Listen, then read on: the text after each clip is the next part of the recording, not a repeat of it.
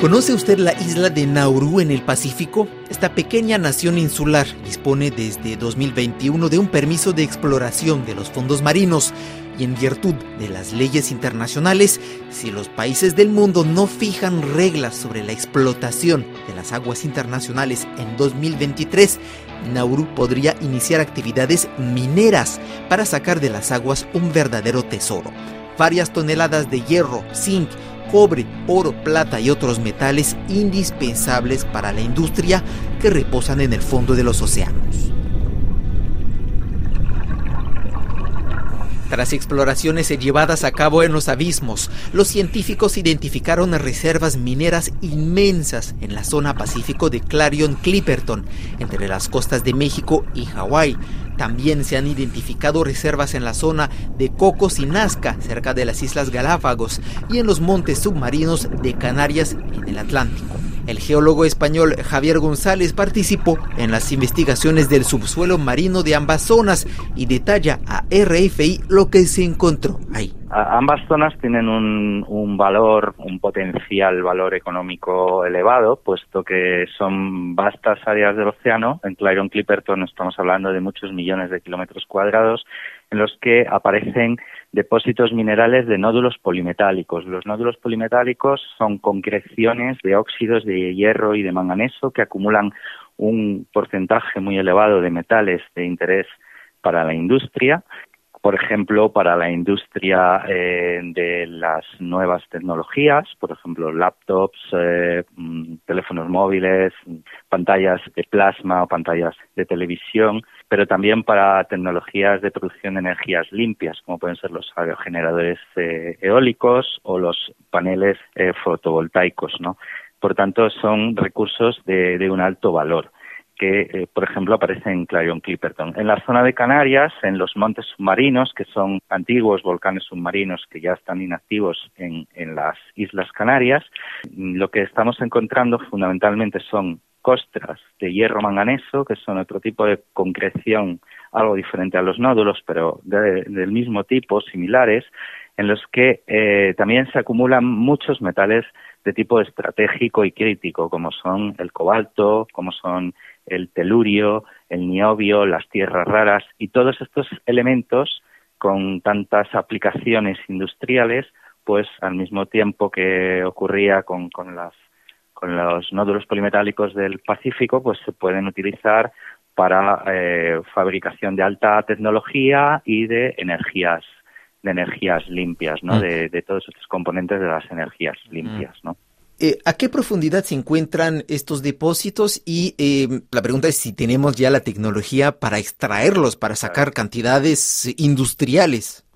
Claro, esto es una pregunta importante. Los nódulos fundamentalmente en las zonas donde más abundan, por ejemplo en Clarion Clipperton, estarían en profundidades de entre 5 y 6 mil metros de profundidad. Es lo más habitual y las costras de hierro manganeso aparecen a profundidades, por ejemplo, en las Islas Canarias, de entre unos 1.000 y unos eh, 4.000 metros de profundidad. Respecto a la tecnología, bien, se está desarrollando hoy en día muchísima tecnología a nivel de compañías mineras y empresas tecnológicas que están invirtiendo grandes eh, cantidades de dinero en, el desarrollo de la tecnología de extracción del fondo marino, ¿no? de robots que van arrancando este material en el fondo marino y lo van transportando a buques mineros que estarían a la superficie del mar y que después llevarían a tierra firme a procesar ese material. Y eh, existen ya varios prototipos de, de, este tipo de, de equipamiento de tecnología para la extracción y en el caso de las costras como están ancladas a las rocas del fondo marino, la extracción es algo más compleja. Y se están desarrollando prototipos también en este momento, si bien es verdad que en costras de hierro manganeso el procedimiento de extracción al ser más complejo, los prototipos todavía no están tan evolucionados como en el caso de, los nódulos polimetálicos.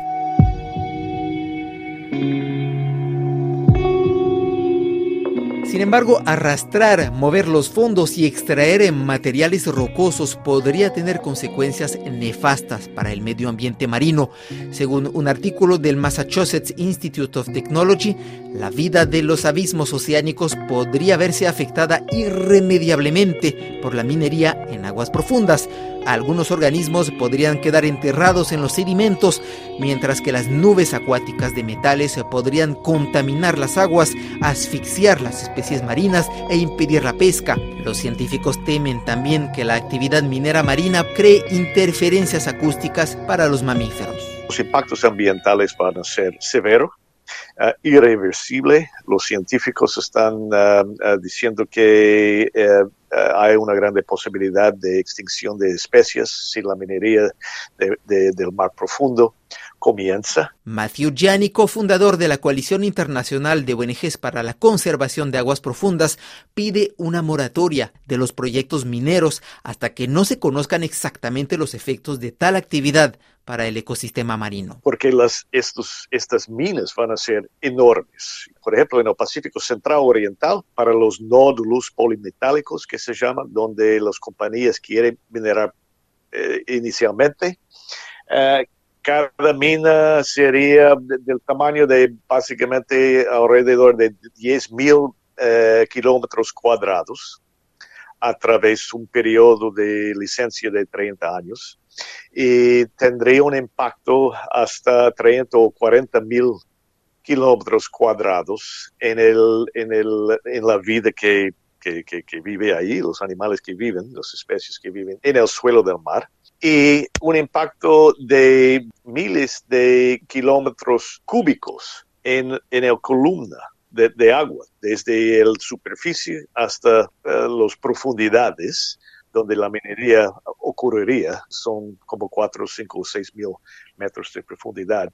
Y puede tener un impacto en especies migratorias como las ballenas, los eh, atunes y otras especies que conocemos bien, y una serie de especies que eh, habita esta columna de agua, donde hay menos conocimientos de lo que vive ahí que hay en el suelo del mar, uh, donde los científicos están diciendo que hemos descubierto una un fracción solamente de, de, de, los, de las especies que viven por ahí. Matthew, ¿qué sabemos de las especies que viven a miles de metros de profundidad? Los que han sido descubiertos hasta ahora, por ejemplo, corales, que viven a 4.000 metros de profundidad, que viven en los nódulos que, que la, la, la industria quiere, esponjas también que viven, tiene que, necesita el, el, nódulos, los nódulos para poner sus raíces y crear, pero no son eh, plantas, son animales. Y, estos animales también son lo que se llama ingenierios de los ecosistemas. Ellos pueden dar forma al ecosistema, otros animales usan estos, eh, estos corales y esponjas para filtrar agua, buscar nutrición, filtrar el agua para oxígeno y, nutrientes, etcétera, y so forth. Entonces, pero los científicos están diciendo lo que hemos descubierto hasta ahora es, son especies muy vulnerables al impacto de minería. Va a demorar centenares o miles de años para recuperar, recuperar, o en ciertos casos nunca van a recuperar si pierden el suelo que necesita para eh, florecer. Lo cierto es que de momento las compañías mineras que planean explotar los fondos marinos no saben cuantificar el impacto de sus maquinarias. Javier González, geólogo marino. En este momento, diferentes organismos eh, estamos solicitando proyectos en los que eh, se están realizando investigaciones en pequeñas áreas de, eh, investigación de, estos montes o de estos fondos marinos para eh, observar cómo afectaría a la fauna o a la flora del fondo marino una explotación y cómo afectaría también a la columna de agua en general, a todo el, el, el ambiente, el ecosistema, ¿no? La pregunta es cómo podemos hacer que esta explotación potencial explotación futura de estos recursos sea sostenible. Entonces tenemos que buscar que el desarrollo de esos prototipos, de esa maquinaria de extracción, de esos robots que van a operar en el fondo marino, sea coherente y sea sostenible con el medio ambiente, ¿no? Entonces, lo que se está procurando es que ese tipo de maquinaria, ese tipo de robots, eh, levanten el menor eh, volumen de pluma de sedimento, que no se desplace a gran distancia de la zona en la que se está explotando, etcétera. También tenemos que mm, tener en cuenta que este tipo de explotaciones, potenciales explotaciones futuras, eh, solo van a trabajar en la superficie. No son grandes excavaciones como puede haber ahora mismo en tierra firme, ¿no? La mayor parte de las minas en tierra implican grandes excavaciones, bien subterráneas o bien a cielo abierto. En este caso estamos hablando de eh, una eh, extracción en la superficie del fondo marino, sin excavaciones en profundidad. Y esto también eh, implica que no esté no es tan agresivo con el medio, ¿no? En virtud del principio precautorio, organizaciones ambientalistas como Greenpeace, científicos de la Unión Internacional para la Conservación de la Naturaleza, que establece la lista de especies amenazadas, e incluso el Parlamento Europeo llamaron a los gobiernos del mundo a suspender los proyectos de minería en aguas profundas. Algunas empresas como BMW, Google, Samsung o Volvo se comprometieron por su parte a rechazar los materiales que procedan de la minería de aguas profundas.